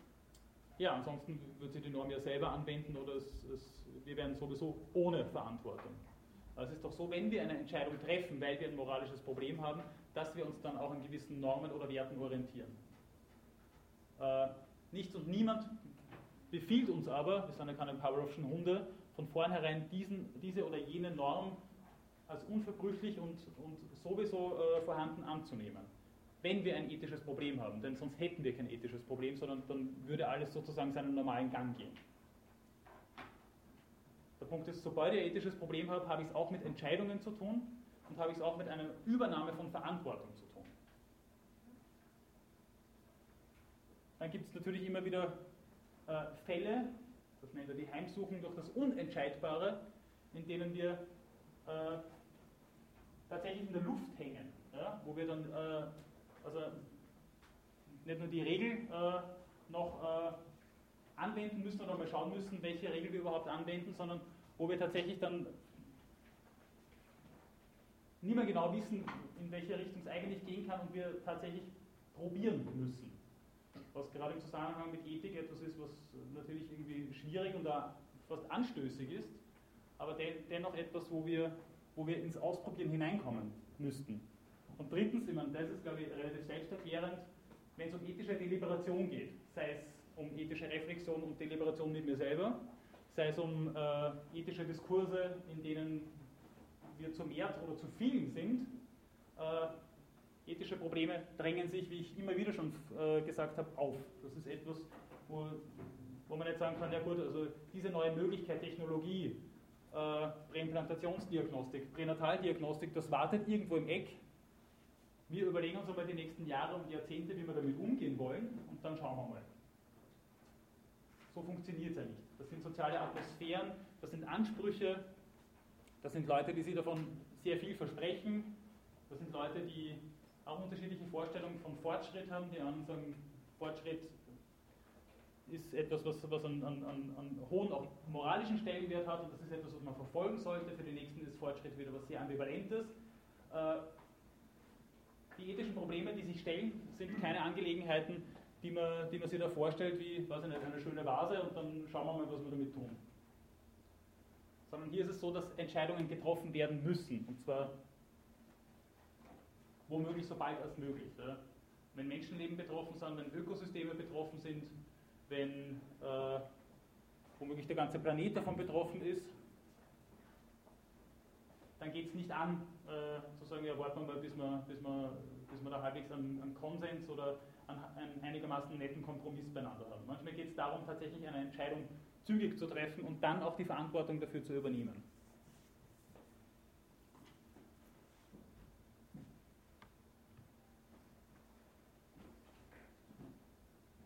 Weiterer Folge sagt Jacques Derrida, aber so eine einfache Angelegenheit ist das nicht. Das ist eine Überlegung, die er implizit von Immanuel Kant übernommen hat. Äh, niemand wird jemals versichern können, dass sich eine Entscheidung als solche ereignet hat. Äh, natürlich ist es immer wieder so, dass wir dann sozusagen in die klassischen Muster, wie man eben auf bestimmte Probleme antwortet, hineinfallen. Und auch bekannt ist es so, dass er sagt, also dass jemand rein aus Achtung fürs Gesetz rein autonom gehandelt hat, kann durchaus mal passiert sein, aber das weiß man selbst als betroffenes Subjekt nicht immer. Das ist etwas, was, äh, was einem vielleicht selbst auch nicht durchsichtig sein kann. Ja?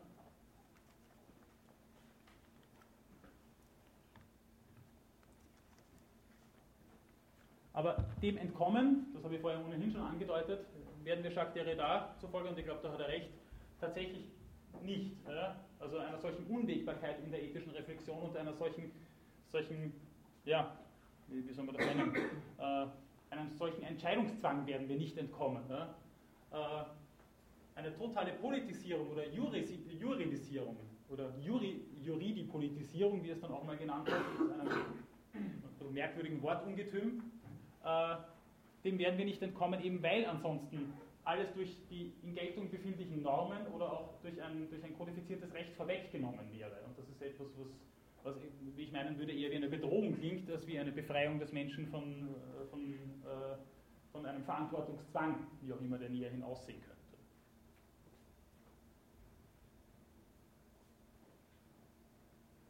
Das äh, befindet sich, wie ich meinen würde, in einem komplexen Zusammenhang mit dem letzten Zitat, das ich in dem Zusammenhang hier bringen möchte, nämlich Jacques Derrida sagte der Gesetzeskraft, nichts ist absolut beispielhaft. Nichts ist bloß Fall einer Regel. Ja? Des, deswegen, weil jeder einzelne Fall eben eine Anwendung einer bestimmten Regel bedarf, und zwar eine konkrete situative Anwendung. Und deswegen, weil, und das hat ja auch äh, äh, Aristoteles in seinem Begriff der Epike schon, schon ganz gut gesehen, weil auch die Generalität oder womöglich auch Universalität einer gewissen Norm oder Regel äh, dem Einzelfall potenziell immer Gewalt antun kann. Niemand, ist, niemand und nichts ist bloß Fall einer Regel. Und darum kann äh, Derrida auch sagen, dass nichts absolut beispielhaft ist. So, jetzt würde ich gerne wirklich noch zur Medizinethik übergehen, frage aber trotzdem noch einmal nach, ob es dazu oder anderweitig noch irgendwelche Nachfragen gibt. Aber das war jetzt das zum Schluss Anwendungsprobleme war allgemein auf Ethik. Ja, also mir ist es darum gegangen, dass, dass wenn wir schon von angewandter Ethik sprechen oder wenn wir schon davon sprechen, dass wir, dass wir Normen aktualisieren und für bestimmte ethische Probleme fruchtbar machen, das immer auch bedeutet, dass wir über diese jeweiligen Normen hinausgehen und dass diese Normen eben dann, wie soll ich sagen, nicht die Vorwegnahme von Entscheidung und Verantwortung bedeuten können. Und dass es ähm, ja, wie auch immer gearteten Missbrauch von ethischen Kriterien geben kann, ist ja auch kein Geheimnis.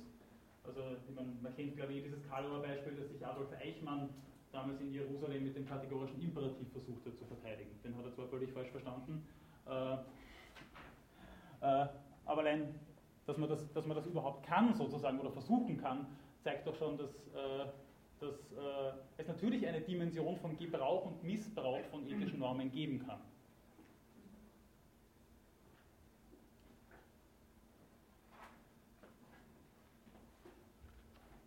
Gut, wenn es sonst keine weiteren Fragen, erfüllbaren Wünsche oder Proteste gibt, dann würde ich mich nun äh, mit einigen grundlegenden Überlegungen der Medizinethik widmen. Wie diese erste Slide hier vermitteln soll, durch die Bilder, ist die Medizinethik ein in sich auch nochmal recht diverses und aufgesplittertes Feld. Also es gibt äh, also einige Institutionen, Publikationen, die sich dann tatsächlich also dann mit Virologie und den ethischen Implikationen äh, äh, auseinandersetzen, mit Psychiatrie, Philosophie der Psychiatrie. Es gibt äh, äh, ethische Auseinandersetzungen mit dem Begriff der Behinderung, noch und nöcher sogar. Es gibt äh, natürlich jede Menge ethische Auseinandersetzungen mit nicht nur Fragen der Abtreibung, sondern, sondern mit, dem, äh, mit dem Status des Embryos und so weiter und so fort. Von Organallokation habe ich vorher schon geredet. Äh, von Ressourcenverteilung generell habe ich vorher schon geredet. Also das ist ein in sich sehr diverses Feld und wer von Medizinethik redet, äh, muss auch dann nochmal, nochmal spezifizieren, wovon er dann jeweils konkret und genau spricht.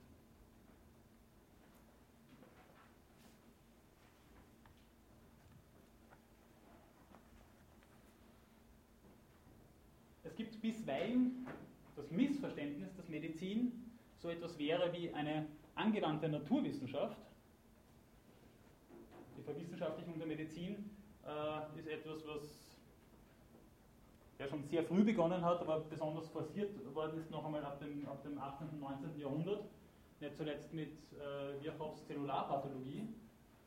Ähm, dennoch ist es so, dass äh, es allenfalls ein Missverständnis oder Selbstmissverständnis ist, zu meinen, dass Medizin tatsächlich bloß eine angewandte Naturwissenschaft wäre, was Sie, also angewandte Humanbiologie. Das, was wir von Medizin erwarten, geht weit über das hinaus, äh, was, äh, was bloß das Auffinden von, von natürlichen Gesetzmäßigkeiten betrifft. Ja. Denken Sie allein daran, dass es klinische Situationen gibt, die sozusagen das Zentrum der Medizin ist. Aufgrund dessen sind normative Fragen nichts, was irgendwie an die Medizin von außen herangetragen werden könnte oder sollte, äh, sondern Medizin selbst ist eine auch, natürlich nicht nur und in jeder Hinsicht, auch eine normative Wissenschaft, die es damit zu tun hat, äh, was sollen wir tun, was, ist, was sind sozusagen äh, sinnhafte Dimensionen, wohin führt eine Therapie, was ist die Orientierung äh, innerhalb der Medizin, was noch als Therapie zu gelten hat, was schon als pathologisch zu gelten hat, was als Enhancement, also als Verbesserung äh, der menschlichen Ausstattung zu gelten hat. Das sind lauter Sinnfragen äh, mit einem normativen Gehalt, die sich in den, Begriff der Medizin selbst einschleichen. Oder wo sollte man dann sozusagen der Natur ihren Lauf lassen? etwas, was ich für äh, relativ problematische Formulierung halt, denn äh, das klingt dann immer so, als, als äh, würde man hier sozusagen sich dann zurücklehnen und sagen, also jetzt gebe ich meine Verantwortung ab und lasse nur der Natur ihren Lauf und dann mache ich eigentlich auch nichts. Aber ich habe schon zu Beginn der Vorlesung angedeutet, also selbst das Unterlassen kann natürlich als Handlung verstanden werden. Und wenn es um passive Sterbehilfe geht oder das, das Beenden lebensverlängernder Maßnahmen, dann mag es durchaus seinen Sinn haben, zu sagen, man lässt jetzt der Natur ihren Lauf, aber wenn es um eine Blinddarmentzündung geht, äh, da wird man sich maximal an den Kopf greifen. Gut, also schon äh, der Hippokratische Eid in der Antike zeigt, dass äh, äh, das Fremd- und Selbstverständnis der Medizin immer schon von Normativität durchsetzt ist. Ja, und dass es nichts ist, was sozusagen von außen irgendwie daran herangetragen werden könnte und sollte. Ähm, das mache ich jetzt noch ganz kurz, das ist vielleicht, vielleicht ein bisschen redundant, weil ich ohnehin vorhin darauf ein bisschen äh, hingewiesen habe. Äh, nachdem eben ähm,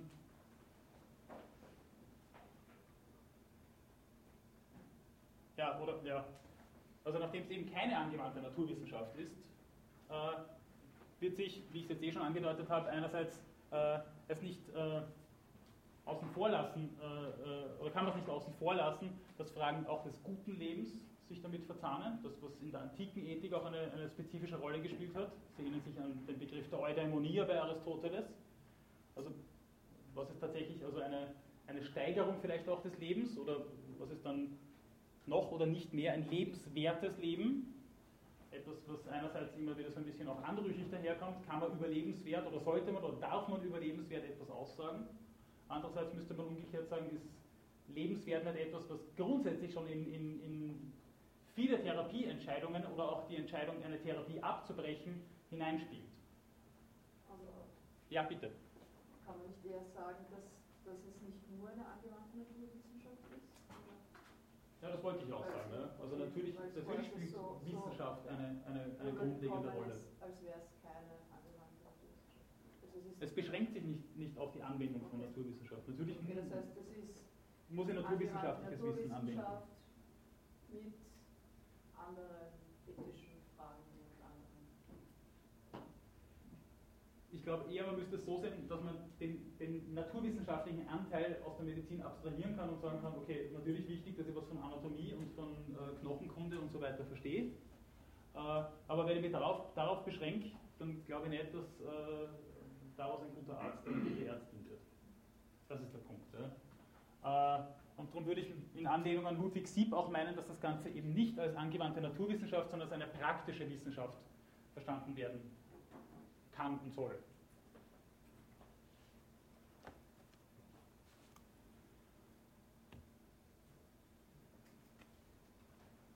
So, das überspringe ich jetzt aber wirklich, weil es sonst wirklich redundant wird, weil ich darüber ohnehin vorher schon was gesagt habe. Ähm, die Frage ist nun, wer hat es denn eigentlich mit medizinethischen Fragen zu tun? Jetzt könnte man aus der Pistole schießen, der Ärztinnen und Ärzte und jemand, der als Patientin oder Patient auftritt. Aber Medizinethik und der Stellenwert der Gesundheit ist ja in unserer Gesellschaft in unterschiedlichsten Bereichen äh, präsent und spielt eine Rolle. Also Medizinethik ist etwas, was, was sich in, in, in, unterschiedlichsten Zusammenhängen als relevant herausstellen kann. Ja? Äh, was ist der gesellschaftliche Stellenwert überhaupt von Gesundheit und wie verhält sich Gesundheit zum Beispiel dazu, wie ich äh, Ressourcen äh, bereitstelle dann für Bildung, für Infrastruktur, für Kultur oder wie auch immer. Ja? Wenn ich jetzt sage, Gesundheit ist mit Abstand das allerhöchste Gut, dann müsste ich sagen, ja gut, aber dann geht alles weitere nur noch unter ferner Liefen. So funktioniert aber die Ressourcenverteilung in unserer Gesellschaft nicht. Natürlich wird kein geringer Anteil äh, der zur Verfügung stehenden ökonomischen Ressourcen für Gesundheit äh, abgestellt. Das ist Gott sei Dank so. Ja? Äh, aber dennoch, ja, man könnte natürlich, und das wissen wir alle, auch eine andere Entscheidung diesbezüglich treffen und sagen, ja, wie ihr mit eurer Gesundheit umgeht, das ist eure Privatsache und dann hat man halt kein äh, sozusagen verpflichtendes äh, Sozialversicherungssystem, wie wir das hier in Mitteleuropa kennen, sondern weiß ja jeder, dass das in den Vereinigten Staaten anders funktioniert. Da wird die Verantwortung dann dem Individuum sozusagen übergeben, dann für etwaige äh, medizinische Aufwendungen aufkommen zu können. Und da gibt es durchaus renommierte Medizinethikerinnen und Medizinethiker wie Tristan Mangelhardt Jr., das ist einer der bekanntesten und wichtigsten Medizinethiker des 20. Jahrhunderts, äh, der danach gemeint hat, also das, was wir in Europa machen, das ist, das ist, das ist ein autoritäres Gesundheitsregime. Weil da jeder zwangsverpflichtet wird, äh, in, in, die Sozialversicherung da einzuzahlen und, und äh, wer sagt, dass das alle wollen?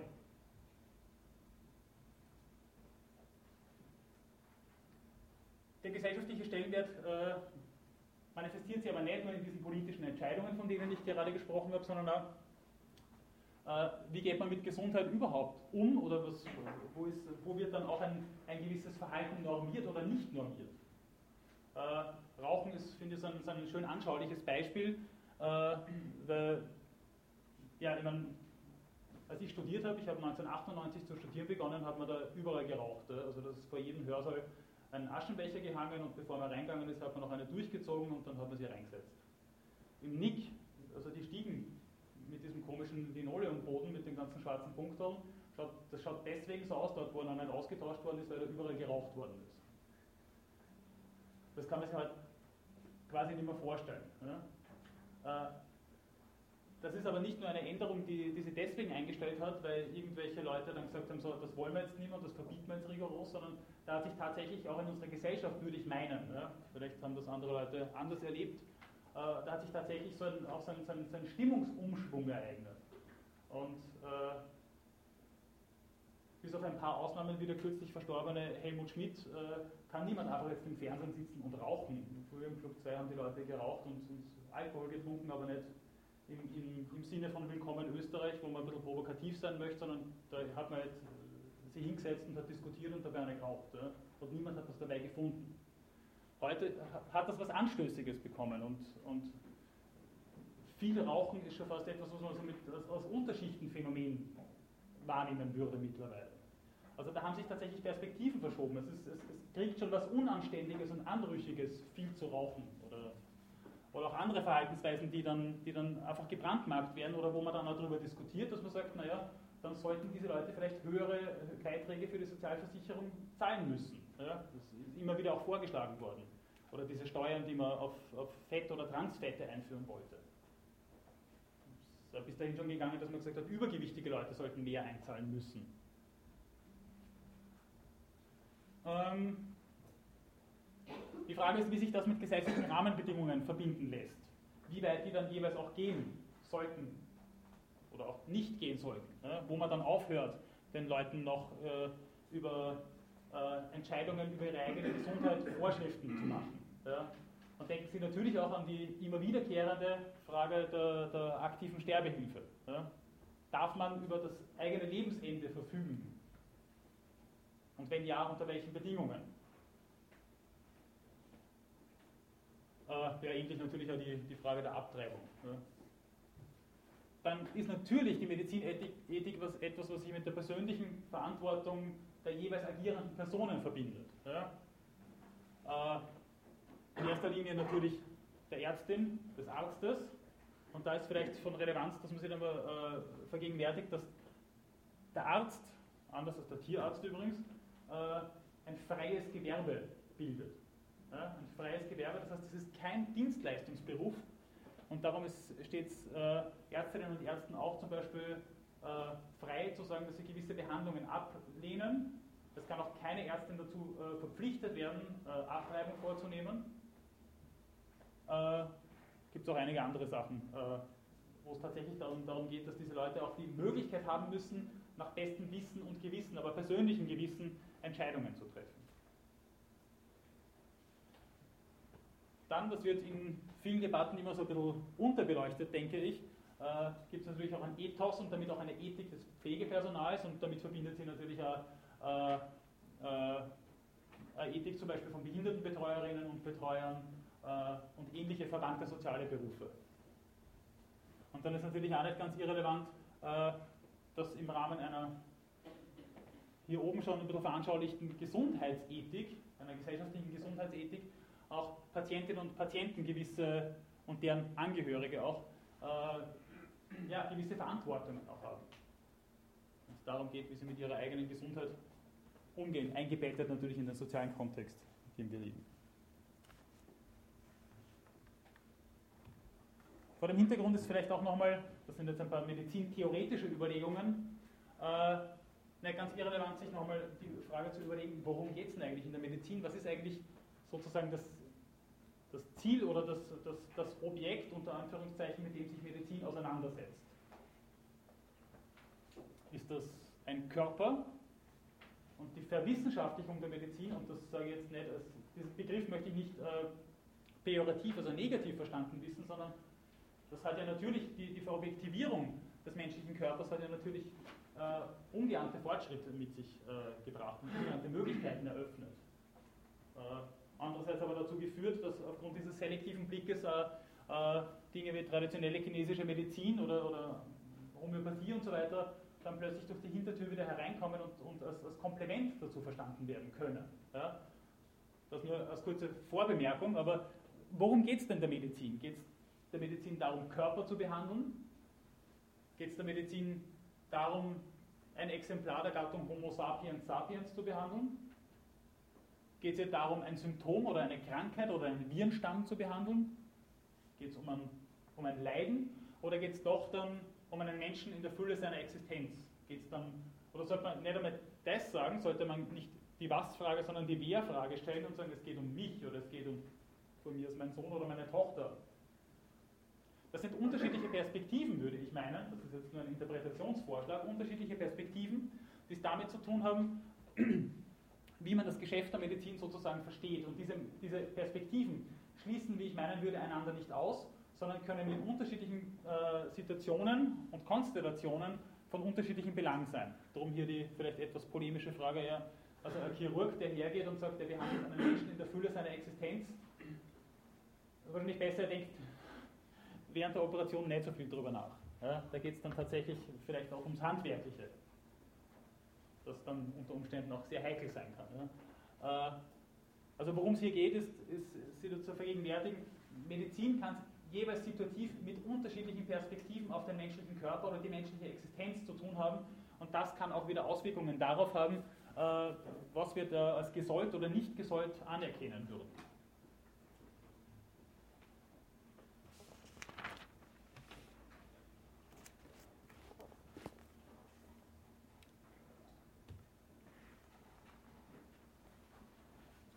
Einbettung dieser, Sollens oder Nichtsollens in gesetzliche Rahmenbedingungen, wir haben es vorher ohnehin schon ein bisschen am Tapet gehabt, ist gerade, wenn es um die Medizin geht, etwas äußerst Diffiziles und Komplexes, würde ich meinen, und etwas, was in einer ständigen Fluktuation sich befindet. Gesetzgebung in der Medizin, das ist ein klassisches Bonbon und ich glaube, das stimmt auch sehr oft, äh, kann selten mit Prophylaxe halten und muss es sehr oft mit Reaktion halten. Die äh, jeweils neuesten Möglichkeiten, die sich der Medizin eröffnen durch technische Fortschritte, äh, das sind äh, Dinge, die die, die, die, Rechts, äh, die die Rechtslage teilweise einfach nicht antizipieren kann. Und dadurch ergeben sich eben dann auch solche, solche Situationen, in denen sich ethische Fragen tatsächlich aufdrängen, weil es dafür einfach noch keine rechtlichen Rahmenregelungen gibt. Also, das ist nur ein Beispiel hier, das Fortpflanz also Fortpflanzungsmedizingesetz von 1992 äh, hatte es noch mit der befruchteten Eizelle zu tun. Schon wenige Jahre später ist das völlig veraltet, denn äh, Dinge wie In-vitro-Fertilisation äh, und dergleichen sind ja mittlerweile gang und gäbe geworden. Ja? Und das, das, solche Dinge können sich innerhalb weniger Jahre ändern, aber kodifiziertes Recht kann sich oft nicht, nicht annähernd so schnell ändern. Ja? Das heißt, das Problem, das wir hier haben, noch dazu vor dem Hintergrund unterschiedlicher Gesetzgebungen, global und allein schon in Europa, wie wir alle wissen, äh, ist, dass äh, man da tatsächlich irgendwie scheinbar immer hinterherhinken muss. Umgekehrt allerdings ist es so, wie wäre der Medizin gedient, in der alle Eventualitäten schon vorweggenommen wären. Und da äh, finde das äh, Zitat von Francis Quarles äh, irgendwie ganz nett, schon äh, aus dem 17. Jahrhundert. Recht und Medizin sind gute Heilmittel, taugen schlecht zur Muße und führen zu ruinösen Gewohnheiten. Mit beiden sollte man es irgendwann mal gut sein lassen, auch wenn beide wichtig und fundamental sind. Denn die Frage ist tatsächlich, wo beginnt denn dann eine Überjuridisierung des Lebens? Der Peter Kampitz, den vielleicht einige von Ihnen noch kennen, der emeritierte Professor am Institut für Philosophie, der hat einmal ganz polemisch gefragt, was hat der Staat am Sterbebett verloren? Wir die Frage der aktiven Sterbehilfe. Die Frage möchte ich jetzt nicht mit so viel, so viel nicht beantworten, aber natürlich einiges und irgendwo auch nichts. Äh, das betrifft auch viele andere Bereiche. Und wo beginnt auch dann eine Übermedikalisierung des Lebens? Wo sagt man, das ist tatsächlich etwas Therapiebedürftiges, Pathologisches? Was ist nicht pathologisch? Was, was begreift man tatsächlich als anormal und nicht anormal? Was für, was für Anforderungen stellen wir an das, was wir als gesund begreifen würden?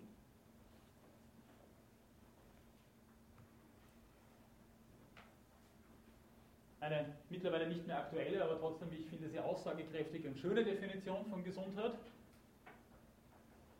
Nicht in jeder Hinsicht tragfähige, würde ich sagen, aber trotzdem eine schöne Definition, würde ich meinen. Gesundheit ist der WHO-Definition von 1908 und Folge zufolge ein Zustand völligen psychischen, physischen und sozialen Wohlbefindens und nicht nur das Freisein von Krankheit und Gebrechen. Ich weiß nicht, wie oft sie schon gesund waren, dieser Definition zufolge, aber wahrscheinlich noch nicht so wahnsinnig oft. Äh, Interessant ist dennoch, dass sie das psychische, physische und soziale Wohlbefinden mit einschließt. Und es ist auch interessant, dass Gesundheit nicht bloß das Freisein von Krankheit ist. Also nicht bloß das negative Phänomen. Dann kann man über Gesundheit selber eigentlich gar nichts mehr sagen, außer dass es nicht schlecht ist. Was es dann näherhin bedeuten sollte, ist dann auch wieder fraglich. Äh, problematisch bleibt allerdings, dass es eben diesen hohen Anspruch hat, und dass es als Zustand verstanden wird. Neuere Definitionen von Gesundheit sind sehr oft prozessual. Sich des bestmöglichen Gesundheitszustandes zu erfreuen, ist ein Grundrecht, aber natürlich ein Abwehrrecht. Über die negativen Rechte ich vorher schon was gesagt. Jedes Menschen ohne Unterschied der Rasse, der Religion, der politischen Überzeugung, der wirtschaftlichen und sozialen Stellung. Kleines Kontrastprogramm dazu. Friedrich Nietzsche, Gesundheit ist der Grad an Krankheit, der uns an unseren wesentlichen Betätigungen nicht hindert. Und noch ein kleines Kontrastprogramm. Christopher Burs,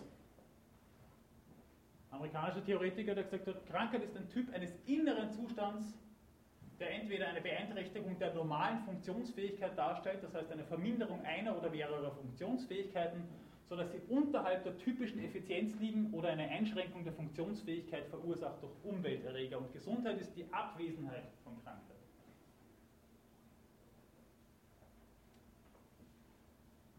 Das aber schon ganz in der Nähe von dieser applizierten Naturwissenschaft. Gesundheit hat keinen normativen Gehalt. Gesundheit ist eine biologische Dysfunktion. Äh, Krankheit ist eine biologische Dysfunktion und wenn diese Dysfunktion nicht vorliegt, dann ist der Organismus gesund.